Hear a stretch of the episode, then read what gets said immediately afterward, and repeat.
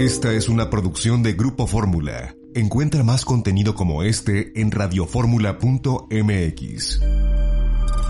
Yo los saludo, soy Eduardo Ruiz Gili, aquí en Grupo Fórmula, radio, televisión, internet y redes sociales, desde la Ciudad de México. En esta ciudad también está Luis Miguel González. Hola, buenas tardes. Allá Hermosillo, Sonora, Marco Paz. Muy buenas tardes. Y en Orizaba, Veracruz, Luis Rodríguez Alemán. Hola, hola, buenas tardes. Me da gusto verlos, me gusta saludarlos. Yo aquí estoy en mi estudio, me estoy congelando y no hace frío en la Ciudad de México, pero las casas son de cemento y, y de ladrillo, entonces uno paga el precio.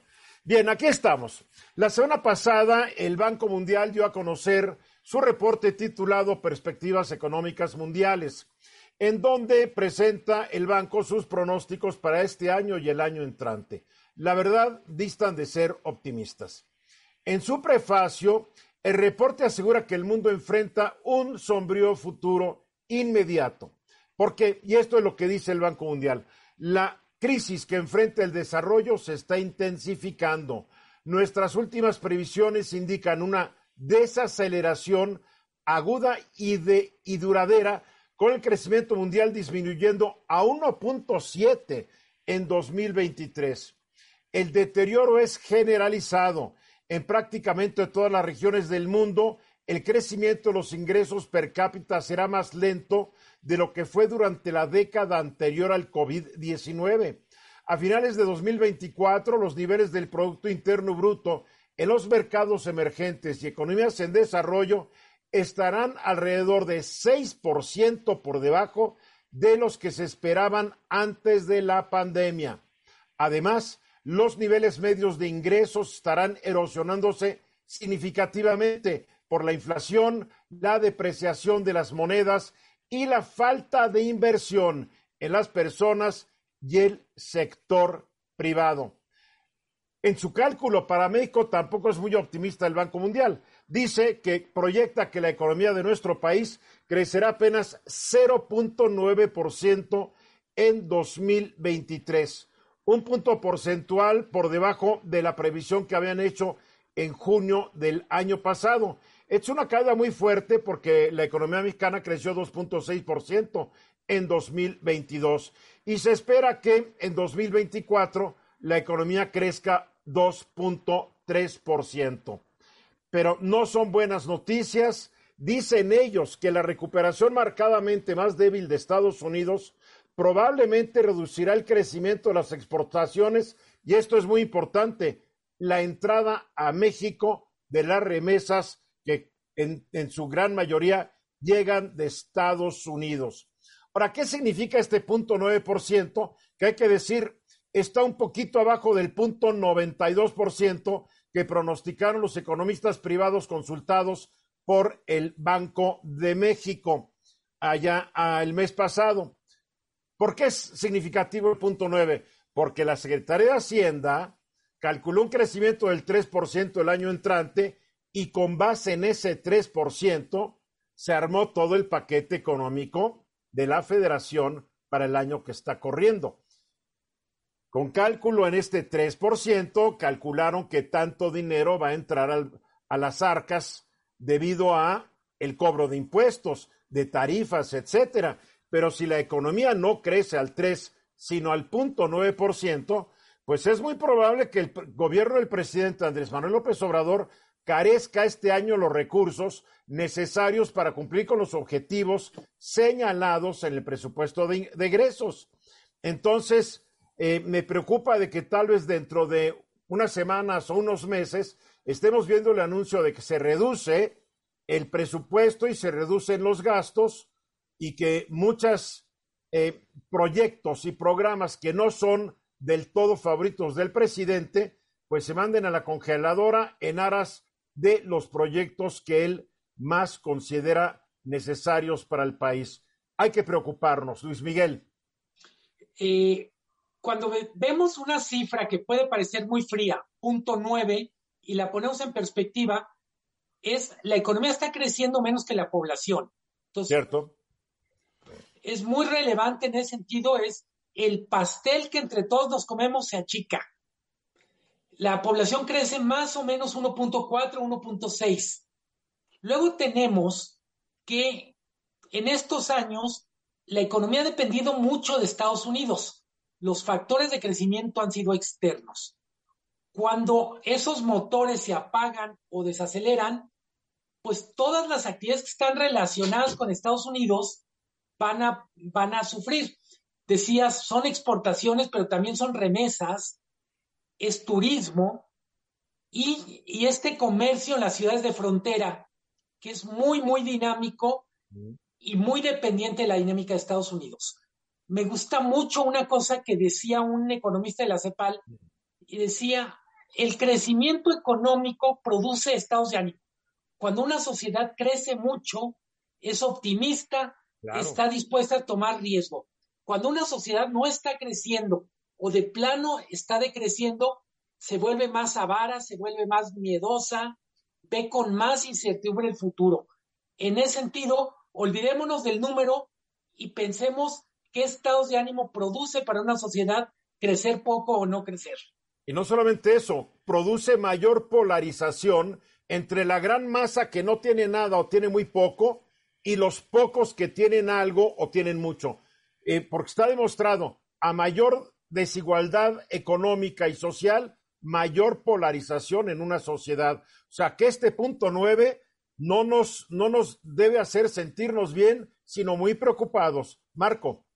Efectivamente, todos perdemos con este pronóstico, pero hay quienes pierden más, porque estamos hablando de menos empleos, menos ingresos por los empleos y la base de la pirámide, los más pobres son los que van a batallar. Pero por otro lado, esta base de la pirámide que hoy tiene apoyos sociales, pues están en entredicho porque van a bajar los presupuestos, los ingresos presupuestales y ya no hay mucho de dónde cortar. Entonces, no solamente deberían de consolidarse y crecer los, los programas sociales, ahora frente a ese escenario corren el riesgo que puedan reducirse, al menos que acuda el gobierno a otras opciones como es el endeudamiento. Así que hay malas noticias pero peores para quienes creían que podríamos terminar pues esta tendencia del crecimiento de la pobreza este año. Luis. Eh, existen ciertos programas a los que el presidente, pues evidentemente nunca les va a pasar la tijera porque eh, son asistenciales y su política de alguna otra manera, o su manera de hacer política depende de ellos. Pero Además se quedaron consagrados en la Constitución. Más de que ya están, y más de que ya están elevados en rango constitucional. Pero si algo nos enseñó la pandemia, el año 2020, es que el presidente no tiene miedo en dar instrucciones oficiales o extraoficiales para que se ejerzan, o más bien se dejen de ejercer recursos que están asignados a diversas áreas y empiecen a ahorcar a las dependencias, ¿no? En el teatro, en el trato que día a día tenemos los ciudadanos con las dependencias, vamos a empezar a ver cómo se disminuyen ciertos servicios públicos o cómo se dejan de ofrecer con cierta calidad, ¿no? Si es que puede hablarse de calidad en el servicio público. Bueno, vamos a enfrentar un año muy difícil. Esto porque por ahí, ya saben, cada mañana nos dicen que nos va a ir a todo meter. No es cierto, para nada. Luis Miguel González. Que cuando hablamos de grupos vulnerables, casi en automático pensamos en la población más pobre, pero yo diría en un país como México, la clase media es extremadamente vulnerable. Claro. es, es, muy fácil dejar de ser clase media y en ese sentido, para la clase media, los servicios públicos que sí pueden ser de calidad, ahí sí, contradigo a mi, a mi tocayo, o sea, eh, se vuelven muy importantes. Estoy hablando de salud, educación, pero también el trato en las oficinas de gobierno. Bueno, vamos a, vamos a ver, pero yo sí espero que haya una reducción del presupuesto o haya un mayor endeudamiento, lo cual México ya está en, creciendo en su endeudamiento como porcentaje del Producto Interno Bruto a niveles que son altos históricamente, pero que algo va a tener que hacer el gobierno, el presidente, algo va a tener que hacer el secretario de Hacienda. No me queda la menor duda, porque tarde o temprano las cuentas tienen que checar. Y como está este crecimiento del punto 9 contra el muy optimista 3% que la Secretaría de Hacienda proyectó y que aquí dijimos que era muy, muy difícil, pues vamos a ver qué ocurre en los meses por venir. Pero todo, no todo está mal, porque al rato tú, Luis Miguel, nos vas a dar aparentemente una buena noticia que tiene que ver con una obra prioritaria del presidente López Obrador, de las obras, de los proyectos que yo siempre he apoyado porque veo la utilidad y los beneficios que le podría dejar al país. Pero primero vamos a los mensajes y regresamos. Obviamente siguen los trancazos de los que no quieren el tren Maya. Ahora circula un, un video de que están construyendo no sé qué arriba de unas cuevas y que el tren Maya se va a caer dentro de las cuevas. ¿Qué sé yo? Yo no lo sé. No soy geólogo, no soy ingeniero, no tengo la menor capacidad de eso. Quiero suponer que geólogos están trabajando en lo que es la construcción del Maya, del Transpacífico, que hay ingenieros. A cada rato en México siempre nos orgullecemos de que tenemos grandes ingenieros civiles, etcétera, etcétera. Pero una obra de las que a mí me gustan y que se ha anunciado, porque es una, es un proyecto de, de muy larga data. Desde el siglo pasado o antepasado se hablaba de un corredor, de un ferrocarril que uniera al, Océano Pacífico con el Golfo de México como una alternativa real y viable a lo que es el canal de Panamá. Y parece que ahí va, va marchando bien el, el corredor interoceánico, mi querido Luis Miguel. Sí, solo para poner en contexto, el proyecto efectivamente es anterior al Canal de Panamá, proyecto como país. Y era facilitar el paso de mercancía que venía del Golfo de México y que podría llegar, por ejemplo, a la costa oeste de México de Estados Unidos. Por todas las razones que ustedes quieran, nunca cuajó. De las cuatro obras emblemáticas, para mí es la, que hace más sentido. No tiene la polémica medioambiental que tiene el tren Maya, no implica deshacer un aeropuerto que estaba en marcha para hacer el Felipe Ángeles y no es una apuesta por el pasado como es la refinería de dos bocas. Si lo un pasado que no tiene futuro, además. El interoceánico son 300 kilómetros que uniría Salina Cruz con Coatzacoalcos. Obviamente el objetivo no es unir estas, no solo es unir estas dos poblaciones, sino generar desarrollo en toda la ruta. Lo que hoy estuvimos en Secretaría de Economía, en una reunión a puerta cerrada con la secretaria, y nos decía, está muy avanzado el proyecto y el, mes próximo, febrero 2023, se lanzarán licitaciones para lo que se llaman polos de desarrollo. ¿Qué quiere decir esto? Que entre Salina Cruz y Coatzacoalcos va a haber 10 poblaciones que van a tener, obviamente, actividades productivas, van a tener también servicios sociales, educación, hospitales y, obviamente, la clave, y por eso es importante destacar la clave es que el sector privado compre esos proyectos al punto de invertir con ganas ahí. ¿Cuánto se necesita para desarrollar un polo de desarrollo? Pues mínimo mil millones de dólares.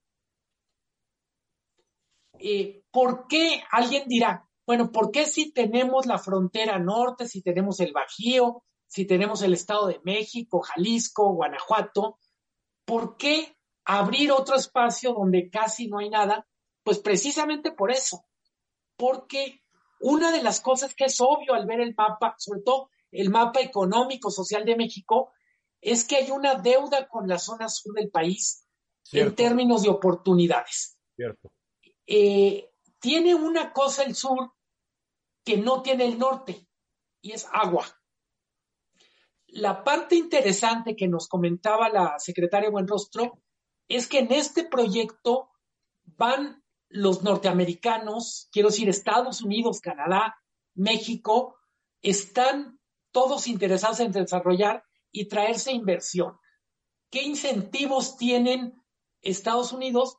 Pues de alguna manera sacar la inversión de zonas que ya están muy saturadas, que empiezan a tener problemas de abasto. Decías tú en el corte, Eduardo, ¿cuáles son para mí los dos grandes retos a vencer? El primero, obvio, es el calendario. Estamos terminando el sexenio. hay tiempo para arrancar con fuerza un proyecto y que no se te caiga con el cambio de administración. Y el segundo, que probablemente sea tan complicado como el calendario, es el sector energético. Sí, Comisión Federal de Electricidad, Pemex, son capaces de jugar con esta partitura que implica energías limpias, que implica, digamos, un servicio al sector privado que parece que no es algo que les entusiasme mucho. Ahora, pero se está avanzando la obra. Lo que hay que entender, tú estás diciendo de que esta, estas licitaciones internacionales van a ser para desarrollar estos polos y estas estaciones, estas ciudades entre un mar y el otro. Pero se está construyendo, ahí, ahí va, se está construyendo una vía férrea, está construyendo un camino que comunique a ambos mares, ¿no? Absolutamente, es, un, es una vía férrea, son 300 kilómetros. Hay una empresa que fue concesionada a las Fuerzas Armadas, a la Marina.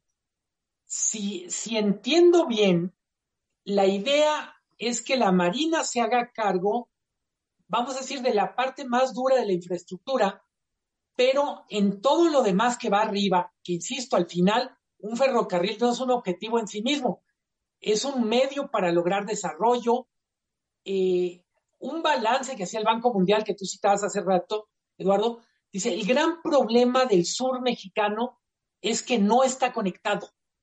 Las partes del sur que funcionan económicamente tienen un puerto, tienen aeropuerto, tienen carreteras. El desarrollo que es una idea del siglo XIX, pero que sigue siendo vigente, el desarrollo viaja en tren, viaja en avión, viaja en barco, pero no llega solo. Eh, a mí me parece que es muy interesante esto en un año donde no hay muchas perspectivas alegres para la economía. Esta es una buena noticia que entra dentro de esta palabra que hemos usado o abusado de ella el famoso nearshoring o relocalización. Parte de las empresas que pueden llegar ahí son empresas que ahora están en Asia o que están más o menos alrededor de China y que necesita Estados Unidos traérselas para acá. Es que hay que entender, los puertos del Pacífico estadounidense ya no se dan abasto. Hemos visto cómo con el COVID Los Ángeles y otros no podían entrar barcos, tenían que estar estacionados días o semanas porque no se daban abasto por el problema de personal, etcétera, etcétera. La, la, llegada de mercancías de Asia a México para después por el transoceánico o interoceánico mandarse a la costa sur o a la costa este de Estados Unidos facilitaría mucho el comercio de Asia con Estados Unidos. O sea, tiene un valor estratégico increíble. Luis, yo recuerdo haber leído hace más de 10 años un, paper de la OCDE que hablaba precisamente de este ¿Un qué, ¿Un qué? ¿Un qué? Un, documento ah, este, de, la, OCDE. Que hablaba, va a que leíste un papier. hablaba acerca de la importancia de este proyecto y de conectar a los puertos del sureste mexicano, ¿no? Y decía justo con lo que tú comentabas, eh, eh, con lo que comenzabas el bloque, que era una alternativa natural y estratégica al canal de Panamá. O sea, es un proyecto que lleva más de 20, 50 años en, la, en el imaginario de... No, mucho antes, desde, desde el siglo XIX, desde hasta, hasta don Porfirio traía ese proyecto entre manos y no se le hizo. No le bastaron 30 años de gobierno, no le dio tiempo. A ver, Marco. Hoy sorprende, hoy sorprende, que ya es un proyecto en proceso y tal vez no se le está dando tanta atención como la que debería, ¿no? No, es que tú no ves la mañana de los lunes, claro, ahí te explican cómo va la obra. ¿Ves? Levántate temprano. Marco. Lo cual demuestra este proyecto que sí había alternativas para presentar estas opciones de gran calado, estratégicas y con visión futuro, con consensos de los actores, los aliados comerciales y sin tantas dificultades como dice Luis Miguel. Desafortunadamente, estos no son, digamos, eh, tan eh, em, políticamente vendibles como los otros aparentemente, pero estos son los proyectos en que México debería estar involucrado y empujando con toda su fuerza. Está, está involucrado y lo están empujando porque de acuerdo al encargado del corredor multimodal interoceánico, que es el nombre oficial, Rafael Marín Mollinedo, estará lista la vía férrea en abril de 2023 para empezar a cruzar mercancías. Esperemos que sí sea. Quedan, faltan tres meses. Para concluir, Luis Miguel. Eh, el, el, enemigo es el tiempo y quiero decir el calendario del sexenio. Por desgracia, en México, pensar más allá de las unidades administrativas llamadas sexenios es más difícil que, hacer ciencia ficción. Eh, hay que recordar, este gobierno empezó enterrando las zonas económicas especiales que había diseñado el gobierno de Peña. Entonces, aguas con eso. Aguas con eso, tienes toda la razón.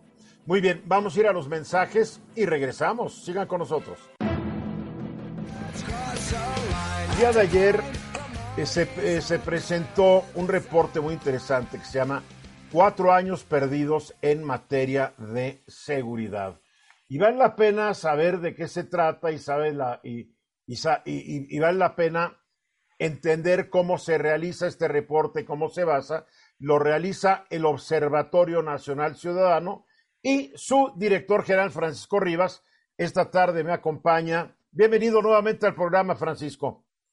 Querido Eduardo, un gusto estar contigo y tu auditorio. Buenas tardes. A ver, ayer, ayer presentaste esto. Eh, me hubiera gustado asistir, pero ya sabes. Um, pero aquí estás, aquí es lo importante. Reporte, cuatro años perdidos en materia de seguridad. Ustedes llegan a una conclusión que tras cuatro años la seguridad está prendida de alfileres y cita una serie de hallazgos que han hecho ustedes. ¿Cuál fue la metodología antes que nada para llegar a elaborar este reporte? Pues mira, lo primero que hicimos fue analizar la estadística y entender cómo estamos en términos de datos oficiales respecto a cómo estábamos en los sexenios anteriores. Hicimos primero la comparativa de esta administración contra la administración pasada y a su vez de esta administración contra la administración de Calderón. La verdad es que si comparamos, por ejemplo, en temas de homicidio doloso, estamos un 75% arriba del sexenio de Calderón y un 50% arriba del sexenio de Peña.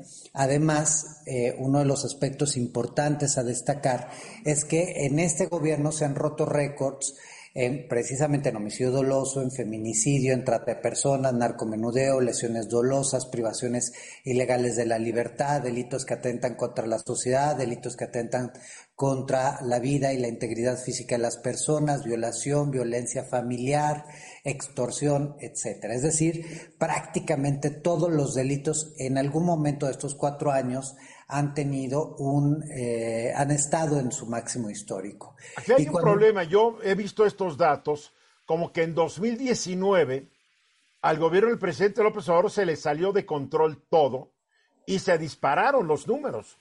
Entonces, desde el 19 para acá, la lucha ha sido hacerlos bajar a niveles, a niveles eh, Peña Nieto, pero el, el 19 fue un desastre. Efectivamente, si nosotros vemos los cinco años más violentos de la historia, en primer lugar tenemos a 2019, en segundo lugar tenemos a 2020, en tercer lugar tenemos a 2018, que fue el último año de Peña Nieto, en cuarto lugar tenemos a 2021 y por último a 2022 en quinto lugar como los peores años de la historia de nuestro país. Ahora, uno de los aspectos que destacamos, porque precisamente no nos dimos solo la tarea de ver los números, sino de analizar el desempeño institucional, eh, el número de detenciones, el número de operativos, el número de aseguramientos, el número de órdenes de aprehensión, el número de eh, sentencias condenatorias, las resoluciones y acciones de la eh, Comisión Nacional de Derechos Humanos, del Consejo Nacional de Seguridad Pública, de la UIF, de la Guardia Nacional, de las Fuerzas Armadas, de la Fiscalía General de la República. Dentro de los datos que analizan no incluyen muertes eh, de policías, muertes de militares, muertes de guardias nacionales y muertes de delincuentes. No lo tenemos en nuestro reporte. Eh, ¿Hay algún dato? Porque ahí hay un problema también en términos de información. Tú sabes muy bien que ahí lamentablemente no hay un desglose tan claro y de hecho hay algunas informaciones que da Guardia Nacional, que da la Secretaría de Seguridad y Protección Ciudadana y la Fiscalía General de la República que no corresponden plenamente. Cierto, no se ponen de acuerdo no se ponen de acuerdo. De hecho, Causa en Común, la organización que dirige María Elena Morera, lleva estos conteos y lleva estos conteos más con información de los medios de comunicación que con la oficial, porque la oficial no tenemos estos datos. Ahora, uno de los aspectos que hay que destacar es precisamente que si comparamos la eficiencia y la eficacia de, de Guardia Nacional contra Policía Federal, pues encontramos un desastre. Prácticamente cuando teníamos policía federal, por cada policía federal que había en el país había por lo menos una detención, es decir, se generaban más de 40 mil detenciones por año. Hoy con la Guardia Nacional en 2022, tan solo en 2022, con más de 120 mil elementos tuvimos apenas mil detenciones, es decir, nada. A ver, ¿alguien, podría, alguien podría argumentar que en los sexenios de Calderón y Peña Nieto, se detenía por detener porque se veía muy padre poner a 20 personas ahí, hemos agarrado estos 20 para que a la hora 18 salieran libres o porque eran inocentes o porque no había pruebas de su culpabilidad. Mira, los abusos y excesos los denunciamos. Tú recuerdas bien que el sexenio pasado nosotros fuimos muy vocales al respecto y hace dos sexenios también. El tema es que si nosotros comparamos, por ejemplo, violaciones a derechos humanos, tenemos más violaciones a derechos humanos en cuatro años de la Guardia Nacional que en diez años de Policía Federal. Entonces, también en ese sentido... denuncias, ¿verdad? Denuncias. Exactamente, lo que nos reporta la Comisión Nacional de Derechos Humanos. Paralelamente, la Comisión Nacional de Derechos Humanos no ha hecho nada con estas denuncias, no hay resoluciones. Ni lo va a hacer, ni lo va a hacer lo único que está haciendo es meterse a temas políticos como la reforma electoral, como avalar la eh, militarización. Por otro lado, Guardia Nacional, a sus casi cuatro años de creación, carece de un plan rector de profesionalización. No hay números ni evidencia que los guardias nacionales cuenten con el, el, certificado policial único que la ley de 2009 obliga a las instituciones encargadas de seguridad de tener, es decir, no solo los controles de confianza, sino los exámenes toxicológicos, físicos y la capacitación, pero al no haber un programa rector de profesionalización, no puede haber capacitación. ¿Por qué estas fallas? ¿Porque no saben? ¿Porque no les importa? ¿Cuál es la raíz de, de lo que está... ¿Por qué no hay detenciones? ¿Por qué se estrellan tanto las patrullas y camionetas de la Guardia Nacional? Si te has dado cuenta, a cada rato chocan y se mata un guardia o dos yo hablaba con un militar y me decía, no saben manejar, no les dan cursos de manejo. Ahí les dije, tú maneja esto y ahí se van. Efectivamente, esa es una de las razones. Precisamente la formación ha carecido de su, de, su, ausencia. Si tú entras a la página de Guardia Nacional vas a encontrar que hay la enumeración de ocho cursos por un total de menos de 20 horas, que es lo máximo a lo que se puede aspirar como formación de Guardia Nacional. O sea, esto es ridículo porque un Guardia Nacional es un policía. En teoría, sí, es, un, policía, no es un soldado, es un policía que puede estar bajo el régimen militar, pero su chamba es policial, no es una chamba militar. O así 20 horas es ridículo. Así debería de ser. Imagínate, Policía Federal tenía 14 meses de formación, aquí estamos hablando de menos de 20 horas, pues te das cuenta, por eso no sabe ni siquiera este, ni detener a una persona, ni manejar una patrulla, ni ser primer respondiente ante un delito. Y que quede claro que no estamos defendiendo las deficiencias que tuvo la, la Policía Federal, ¿eh? que fueron muchas, pero las deficiencias de la Policía Federal realmente palidecen junto a las de la Guardia Nacional. Así como las deficiencias de la PGR, que tampoco defendemos a la PGR, palidecen respecto a la Fiscalía General de la República. Nada más un dato, en 2020 no hubo ni una sola sentencia condenatoria por homicidio doloso este, que haya tenido la Fiscalía General de la República. Es decir, tú ves que mes con mes la Secretaria de Seguridad presume la disminución de carpetas de investigación en lo federal como si eso fuese un resultado. En realidad no es un resultado, es la ausencia de acciones, la ausencia de investigaciones, la ausencia de capacidades de la Fiscalía General de la República. A mí la Secretaria de Salud Pública me da ternurita, porque siempre está presumiendo la baja en los delitos federales, pero los delitos que más afectan a la población son los del fuero común, a fin de cuentas. Y ahí otros datos importantes. Cuando hablamos de gasto en seguridad, tenemos mucho menos gasto que en otro momento de la historia y con peores niveles de transparencia y rendición de cuentas. Es decir, no sabemos ni cómo gastamos ni para qué gastamos, pero estamos gastando menos de la mitad de lo que gastábamos el sexenio pasado. Las policías municipales traen eh, por tercer año consecutivo cero pesos con cero centavos para su fortalecimiento. Paralelamente, volteamos a ver temas importantes como lo que tú preguntas, ¿por qué no hay ¿Por qué no hay acciones? Porque desde el Plan Nacional de Desarrollo a la Estrategia Nacional de Seguridad hay deficiencias en su diseño. Bueno, el Plan Nacional de Desarrollo es un documento político, no un plan Exactamente. de acción. Y los cinco programas sectoriales que eran sucesivos a la, eh, publicación de estos no fueron presentados. Por ejemplo, el Plan Nacional de Seguridad, eh, el Plan de Seguridad Nacional no ha sido presentado hasta la fecha y los otros cuatro fueron presentados apenas el 5 de diciembre pasado. Francisco, aquí la tenemos que dejar. este documento la gente lo puede ver en la página del observatorio www.nc.rg.mx. Te felicito por esto, Francisco Rivas, gracias. Gracias a ti, Eduardo, un abrazo. Las redes sociales. Está demostrado que las redes sociales tienen grandes beneficios, pero también maleficios. Si en algo contribuyen a polarizar una sociedad, son las redes sociales.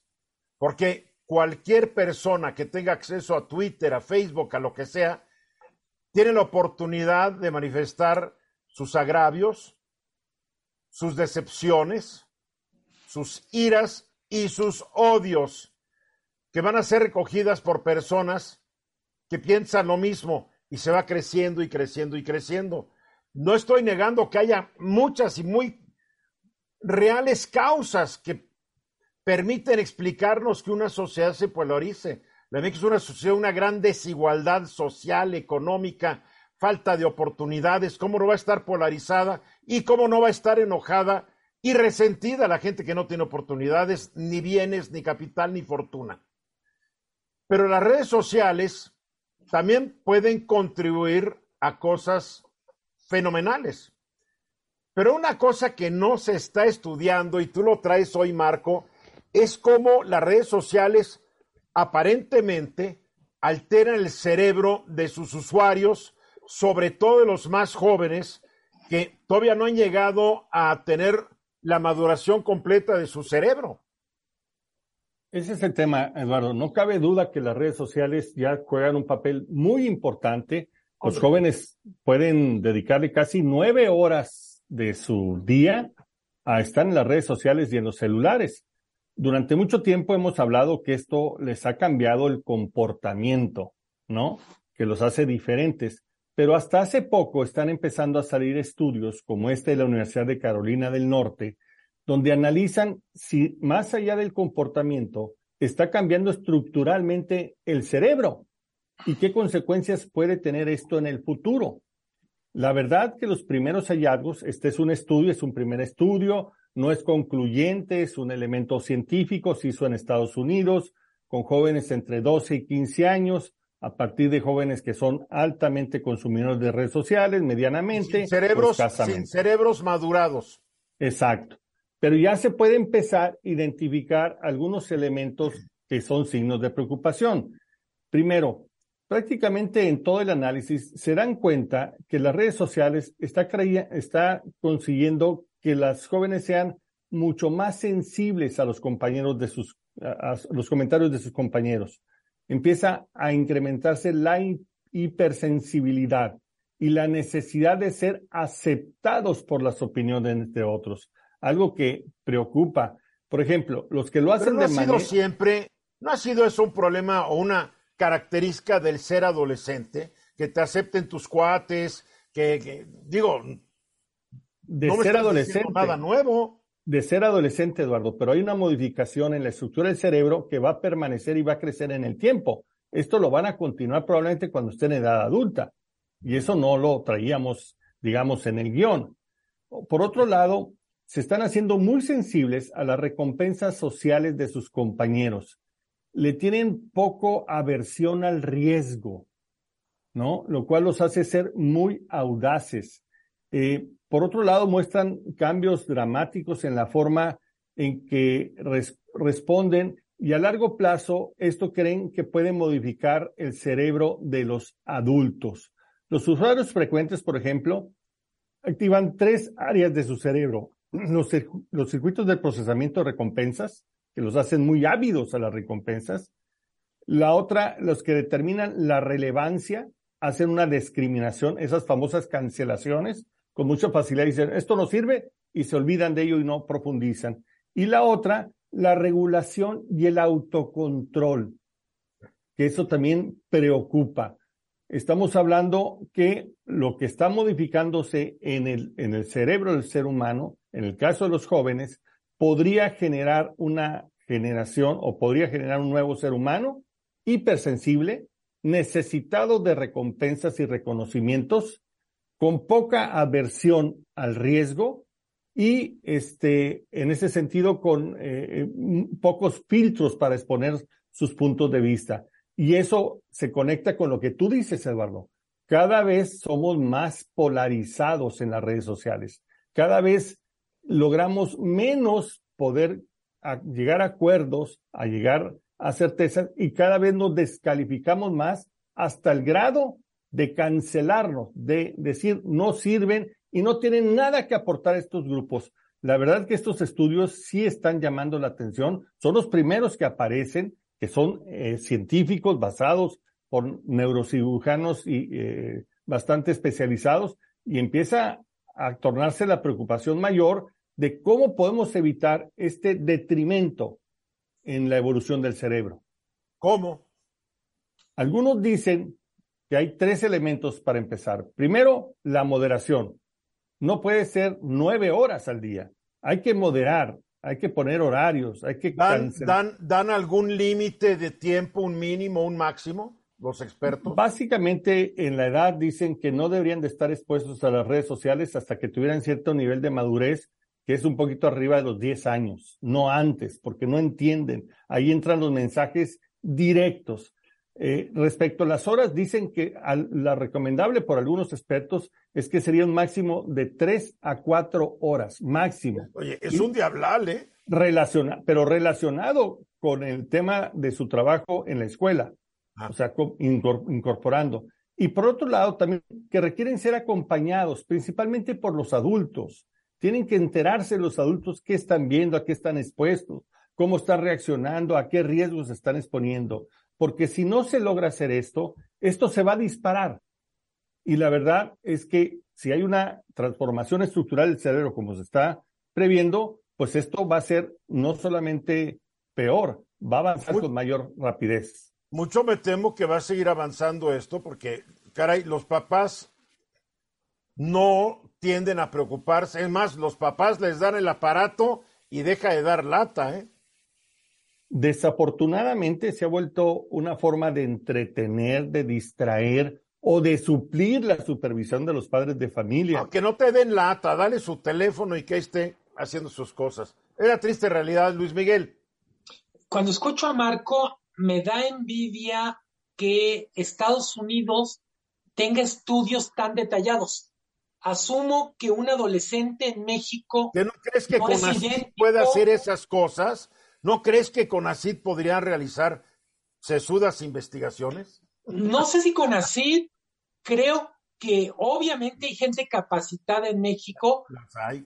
para hacerlo, Pero necesitan dinero.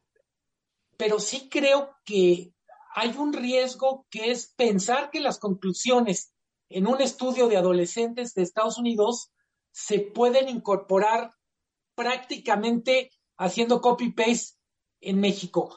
La necesidad de entender en qué somos diferentes, y no me refiero a que seamos de otro planeta o de otra especie, pero hay características del adolescente mexicano que tendríamos que entender mejor para poder acotar los riesgos en lo familiar, en lo institucional. Eh, claramente nos da algo de luz, pero también nos hace ver lo, lo a oscuras que estamos. Se necesita más investigación mexicana, ya lo dijiste, desde la dieta, desde la estructura y la dinámica familiar, desde el idioma mismo. Hay una gran variación entre un joven niño mexicano que uno en Estados Unidos. Luis. Y, esto que comentaba Marco, que ya es algo que se viene platicando desde hace años, poco a poco las empresas de se viene platicando desde que aparecieron las computadoras y decían hay que supervisar a los niños que están demasiado tiempo frente a una pantalla de computadora. Pero, pero creo que ya con esta seriedad que lo relata Marco, tiene poco tiempo que se está abordando, porque ahora sí hay estudios que comprueban, como dice, que estas redes sociales nuevas generan, que hackean el cerebro. A ver, El mismo Marco dijo que es un estudio y sus resultados no son definitivos. Tú ya le estás dando la definición. No, no, no, o sea, pero ya cada vez son más los estudios que coinciden en el sentido de que estas redes sociales que generan microcontenidos hackean el cerebro porque los generan un sistema de recompensas inmediato que provoca que el adolescente esté buscando todo el tiempo ese sistema de recompensas inmediato y pierda atención, privación del sueño. Yo diría que hasta los adultos, porque los adultos cada vez más dependemos de ellos. Ya te quiero ver a ti sin tu red social y estar verificando información. Creo que todos estamos influidos por esto, pero no es lo mismo ser un, un adolescente, un preadolescente, que ya alguien que ya más o menos tiene su sistema nervioso y su cerebro formado, sí. Desarrollado, mi querido Marco. Fíjate que un tema muy importante es que quienes están aprovechando estos avances, estos nuevos conocimientos, son precisamente los políticos y los delincuentes en forma importante. Y los mercadólogos y todo mundo. Sí, eh, pero digamos, dentro de la ley, fuera de la ley, estos dos para ah. manipular de una forma creciente. Y lo que era bueno en las redes se está convirtiendo en un problema mayor. Gracias, Marco. Estás abriendo la conversación en Eduardo Ruiz Gili. Grupo Fórmula Abriendo la conversación. Instagram, arroba Radio Fórmula MX. Fresco Rivas de, nos estaba platicando hace rato sobre el desastre o el fracaso de la Guardia Nacional, comparando números fríos, números oficiales, comparando los resultados de la Guardia Nacional con la vilipendiada Policía Federal que no estamos defendiendo a la Policía Federal que estaba llena de corrupción, etcétera, etcétera, pero la Guardia Nacional aparentemente no está dando los resultados que pues ya saben quién esperaba que diera y que nunca va a aceptar que no los esté dando.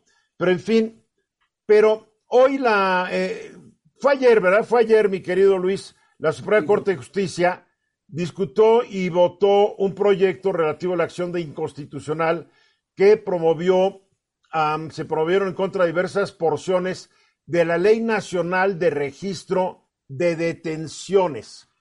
Todo esto es muy interesante porque Fresco Rivas nos decía cómo no ha habido casi capturas ni arrestos de delincuentes en esta administración comparado con los que hubo en sexenios pasados. Eh, lo que se discutió hoy podría incidir en que haya mayores capturas, Luis. Más bien, la importancia de lo que se discutió en la Corte pasa por el tema de qué tantas facultades y qué tanta permisión se le está dando a las Fuerzas Armadas, no a la Guardia Nacional, porque la Guardia Nacional está entendida como un cuerpo policial, sino a las Fuerzas Armadas que supuestamente están colaborando de manera subordinada y complementaria. ¿Por qué se dice que es, es tan importante lo que se discutió ayer?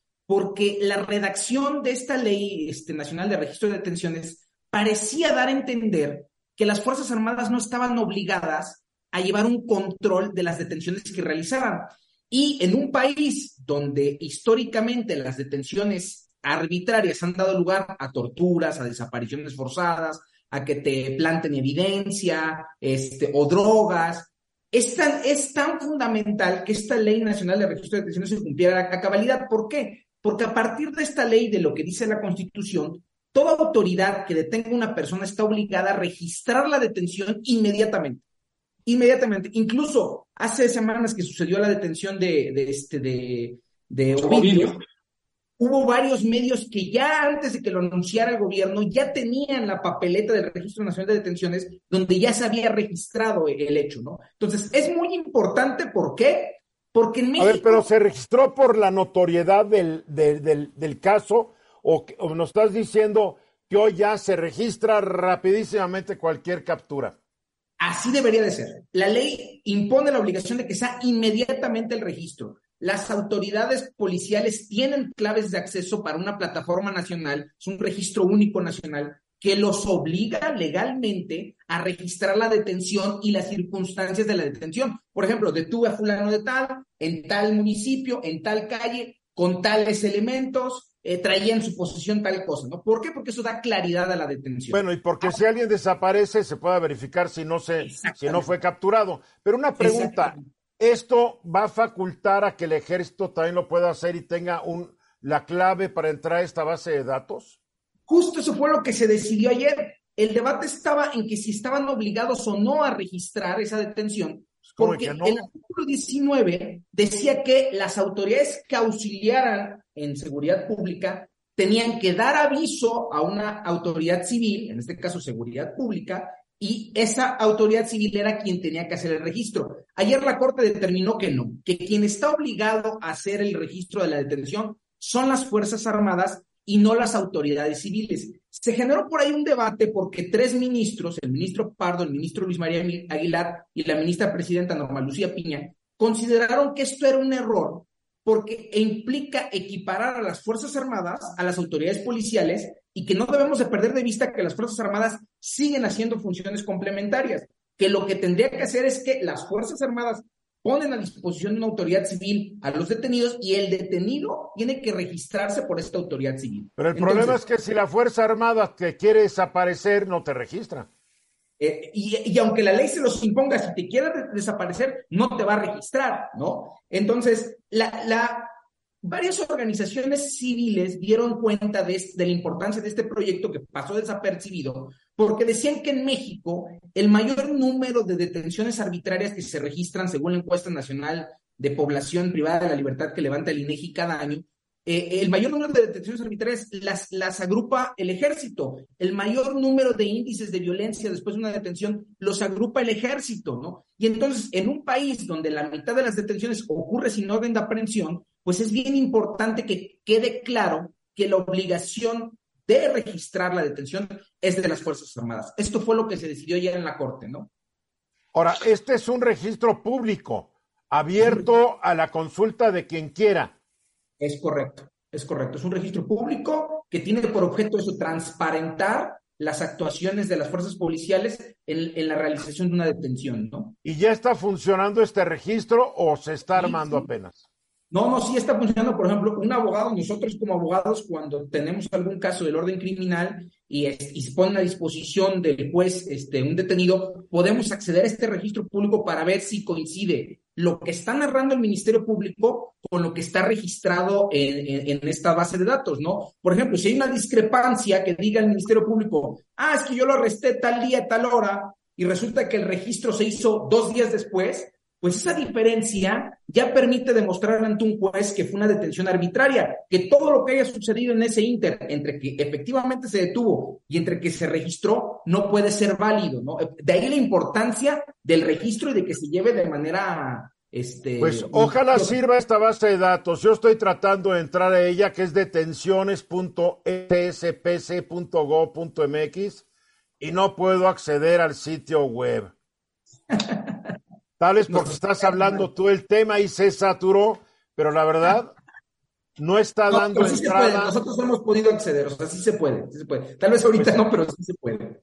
Bueno, pues a mí no me está dando la entrada. Vamos a, vamos a ir insistiendo. Tal VPN, y a veces cuando tienes VPN, cierto, ya quité el VPN, eh, lo que permite que entonces ellos también me puedan hackear mi computadora, algo que no me gusta. Luis Miguel. Escuchaba a Luis Rodríguez y por un momento decía, ¿qué, qué tipo de país somos donde se discute cosas tan básicas? Que decir, bueno, ¿de verdad puede funcionar una sociedad donde un detenido no literalmente pase por una especie de triángulo de las Bermudas hasta que a la autoridad se le ocurra notificar. Eh, pensaba dos situaciones. La primera es esta filmación de la captura de Israel Vallarta, Florence Cassés, no hubiera ocurrido con un registro que funcionara. Sí. Claro, no hubiera ocurrido. Y lo otro, en parte porque uno ve películas argentinas de la dictadura, etcétera, pero como un, una disfuncionalidad en este registro genera heridas que pueden durar 30, 40 años en cicatrizar para una sociedad. Todavía Argentina tiene como uno de los grandes temas los desaparecidos durante la dictadura. Es una herida que no ha podido cerrar. Y ya pasó casi medio siglo y no se ha resuelto. Fíjate, increíble. Marco. Fíjate que hay dos temas de fondo en el tema de la inseguridad y la violencia. Uno es la corrupción, la gran corrupción que eh, afecta a todos los cuerpos policíacos de los tres niveles de gobierno y a las autoridades judiciales. Y el otro es la descoordinación. Nada está conectado. Todo está por separado, lo cual hace muy complicado el hacer el trabajo aún hubiera voluntad para llevarlo a cabo. Por un lado está el registro de las víctimas, por otro lado están las diferentes corporaciones, eh, la forma en que se conecta para saber si los antecedentes penales. Es realmente complicadísima. Una vez. A ver, una pregunta, por eso una pregunta, Luis. ¿Este registro de arrestos, de capturas, de detenciones está conectado a nivel nacional? Si a mí me agarra una policía municipal en un lado, esa policía municipal está obligada a registrar mi detención. Si me agarra un guardia nacional, quién sabe dónde, o la tropa, un soldado, tiene que registrarme y tú es que es inmediato. O sea, que en ese sentido sí está conectado todo el país. Sí, es un registro único en el que todas las autoridades policiales del país tienen la obligación de asentar los datos. O sea, tienen la obligación. Federales, estatales y municipales. Federales, estatales y municipales, de todos los órdenes de gobierno. Eso es bueno. ¿Qué pasa si no lo hacen? Perdón. Si no lo hacen, ya al llegar ante un juez de control, porque una de las funciones del juez de control es el control de la detención, eh, pues esa omisión puede llevar a que la persona salga en libertad. Porque, por ejemplo, o sea, si, detienen a alguien hoy y hacen el registro en dos días y lo presentan ante el juez en tres días, pues es una detención totalmente arbitraria que tiene que ser sometida a control judicial y salir en libertad, ¿no? El riesgo de las autoridades eh, policiales y de los ministerios públicos de no hacer el control y de la detención es que esos presos puedan irse en libertad por esa omisión, ¿no? Pues el presidente se enoja, se enoja. Y le pues echa la culpa al juez y no a los policías y a los guardias nacionales ni a los soldados. el presidente tendría que enojarse con ellos porque es obligación de ellos, ¿no? claro. Bueno, que el presidente no se enoje, se ve muy mal un presidente enojado todo el tiempo, ¿no? Vamos a los mensajes. En el periódico El Economista, en su sitio web, periódico que tan atinadamente dirige Luis Miguel González. ¿Qué tal? van a ustedes ver un, una noticia interesante, pero empieza con una pregunta. ¿Tienes cuenta en alguno de estos bancos? Ahora podrás retirar efectivo en cualquiera de sus cajeros sin pagar comisión. Y esto creo que es muy interesante y qué bueno que ponen ustedes la nota, Luis Miguel, porque Aquí dan cuenta que HSBC, Scotiabank, Bank Bajío, Inbursa, Banregio y Mifel, a partir de hoy, de ahorita, ya no cobran comisión por retiro de efectivo ni consulta de saldos en los cajeros automáticos cajeros automáticos de cualquiera de estos bancos, aunque no seas cliente. Esto es una, esto es la competencia. Y ojalá que los demás bancos se unan a esto, porque es ridículo que por una transacción económica que creo que en volts o en watts o no sé qué de electricidad al banco le cuesta una fracción de centavo, te están cobrando pesos por saber cuánto dinero tuyo les has dado y les has prestado para que ellos se lo presten a otro a altas tasas de interés. Hay, hay una palabra que me gusta mucho, competencia, dice, con doble O, y es cooperar para competir. Claro. En un sistema como el bancario en México, que está muy concentrado, donde tenemos jugadores gigantescos, todo el mundo sabe los nombres, no los voy a decir. Hay cuatro bancotes y el resto. Entonces, mucho del tema al final es qué hacemos para que los chicos efectivamente puedan competir no por, no por mercadotecnia, etcétera, sino efectivamente dando un servicio equivalente. ¿Cuál es el problema? Que muchos de estos bancos, que entre comillas son chicos, no pueden imaginarse incrementar el número de sucursales o de cajeros al, vamos a decir, al nivel que tienen los grandotes. La única manera es sumar fuerzas entre chiquitos de tal manera que cuatro chiquitos equivalen a un mediano o incluso un grande. Al final, lo mejor de todo es que los bancos ganan haciendo ganar a los clientes. Claro. ¿Qué gana un cliente? Pues tiempo, calidad y eventualmente los bancos ganan una cosa que no está necesariamente es información relevante para toma de decisiones. Aquí hay algo muy interesante. Entre estos bancos, seis bancos, crean esta alianza denominada multired que van a poner a disposición de los clientes de estos bancos 9.300 cajeros, lo cual ya los pone en una, eh, en, en una circunstancia muy competitiva contra los grandes bancos. 9.300 cajeros casi significa que casi a la vuelta de la esquina vas a encontrar un cajero de esta red, aunque no sea tu banco, vas a poder sacar dinero, consultar saldo y no te va a costar un centavo. Es buenísimo. Marco. Esto tiene que ver con la transformación que está viendo los bancos. Los bancos están dejando de ser esos eh, edificios anteriores donde había un montón de cajeros y todo prácticamente es banca digital o banca descentralizada como estos cajeros. Eso ayuda mucho para que nuestro país avancemos en la bancarización, principalmente de la gente de menores recursos. Era realmente un abuso el que se hacía cuando la gente este de escasos recursos iba a sacar, por no saber, un dinero por una urgencia en un cajero y le cobraban un mundanal de dinero de comisión. ¿Era? ¿Era? ¿Mande? ¿Era? ¿Era? Sigue siendo, pues. Ah, ¿no? Entonces, estas alternativas de no cobrar nada por ello, que es un servicio relativamente sencillo para la banca, va a ayudar pues para que se acerquen cada vez más número de personas a formalizarse y a bancarizarse, lo cual beneficia a todos, incluyendo a ellos mismos, porque generan un historial crediticio. Ah, yo no sé si no más esto. Yo creo que usuarios de otros bancos que les siguen cobrando por estas ridículas transacciones, Muchos pensarán, bueno, ¿qué hago yo con este banco que cada vez que pido un saldo me cobra, cada vez que saco un dinero me cobra entre 20 y 40 pesos? Pues voy a pasar mis fondos a uno de estos seis y voy a ahorrar un dinero cada vez que hago una transacción. Eso es, puede ser el motivador de cambio de marca, ¿eh? Luis.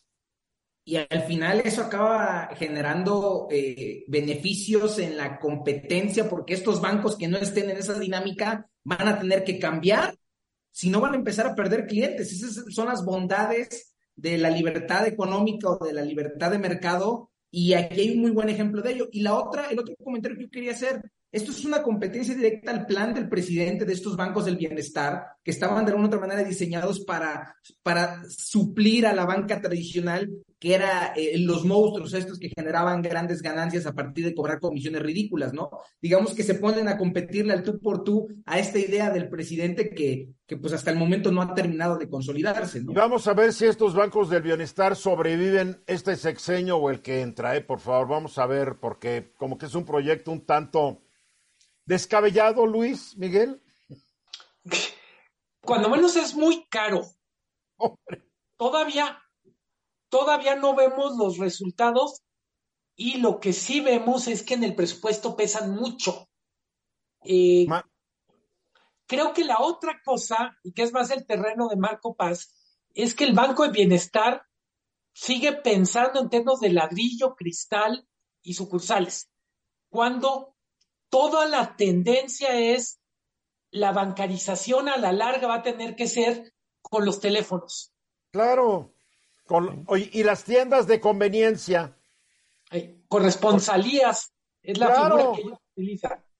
Porque el Banco del Bienestar se podría haber constituido usando edificios públicos, municipales, federales, estatales y tiendas de conveniencia, poniendo ahí terminales del Banco del Bienestar, en vez de estar construyendo locales que van a acabar muchos de ellos, pues como que vacíos. Con las oficinas de Telecom que tenían. Sí. Hay un tema, ahorita que estábamos haciendo los comentarios, probablemente en nuestra cabeza estaba gente que vive no hacia como México, Guadalajara, Puebla, Hermosillo, donde cuentas la diferencia entre una sucursal y otra en minutos. Pero hay una parte de México, la mitad de municipios, que no tiene servicios bancarios, en el sentido de no tiene oficinas. Y lo que dicen los bancos es, aún ahí, para que llegue la banca móvil, tienen que llegar los servicios de telecomunicaciones. Me parece que hay un proyecto muy ambicioso que tal vez sí se concrete en esta administración, que es llevar Internet a todas las zonas rurales y descomunicadas del país. Que ojalá se logre. Es un excelente proyecto. Y va avanzando no como la velocidad que querríamos, ¿no, Marco? Prácticamente lo tenían con las oficinas de Telecom, que eran las oficinas antiguas de correos. no, pero ahorita, la idea es que ahora en cualquier ranchería tenga señal de Internet. Así es. Con eso, y como bien dice Luis Miguel, habilitado a través de la telefonía celular, podemos rápidamente avanzar y además hacer muy eficiente y barato este sistema financiero. Muy bien, pues por hoy es todo. Luis Rodríguez Alemán, ¿cómo van los preparativos para ese evento? Ahí van, van, bien, van bien. Con tiempo, pero bien. Todavía tienes, tiempo, todavía tienes tiempo para pensar, ¿eh? recapacitar, analizar, reconsiderar. Gracias, Luis Rodríguez Alemán. Luis Miguel González, gracias. Gracias a ustedes. Buenas tardes. Marco Paz Pellat sigue disfrutando el frío invierno allá en Hermosillo. Gracias, con mucho gusto. Yo soy Eduardo Ruiz Gil y gracias por habernos acompañado esta tarde. Mañana 3.30 de la tarde, hora del centro. Estoy aquí de regreso con todo el equipo y sigan aquí en Grupo Fórmula. Esta fue una producción de Grupo Fórmula. Encuentra más contenido como este en radioformula.mx.